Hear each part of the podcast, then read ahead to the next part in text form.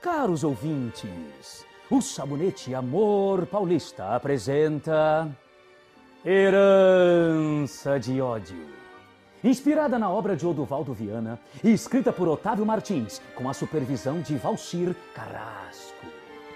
O drama de um homem que defende sua família em nome da honra. No capítulo anterior, Adriano deveria fazer o discurso de abertura da corrida anual.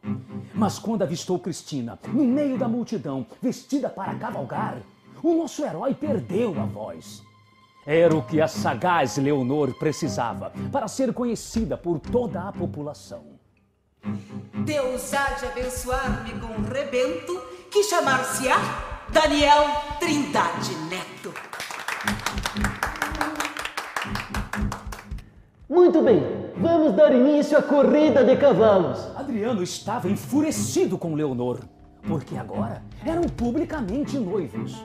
No entanto, vários membros do conselho vieram abraçá-lo. Se vais casar-se, indica ser um homem que aposta no futuro. Ah, senhor Adriano, o senhor terá todo o meu apoio no conselho. Enquanto Adriano sorria para os membros do conselho, seus olhos avistavam Leonor, que acenava como uma noiva na porta da igreja. Leonor enterrou as minhas esperanças em conquistar a confiança e o amor de Cristina. Parabéns, seus bombinhos! Cristina, você sabe que nada disso é da minha vontade. Você deve confiar em mim. Ah, confiar no homem que disse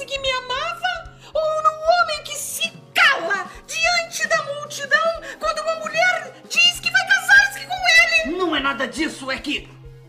Espere, está com calças de corrida? Acaso correrás? Correrei! Defendendo um dos cavalos de suas empresas, uma vez que meu pai ainda convalesce e não poderá estar aqui. Acaso tens medo de perder a corrida? para uma mulher? Cristina, não faça sandices. Queres conhecer profundamente uma mulher, Adriano?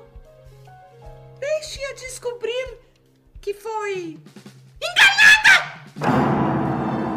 Até onde chegará a mágoa de Cristina?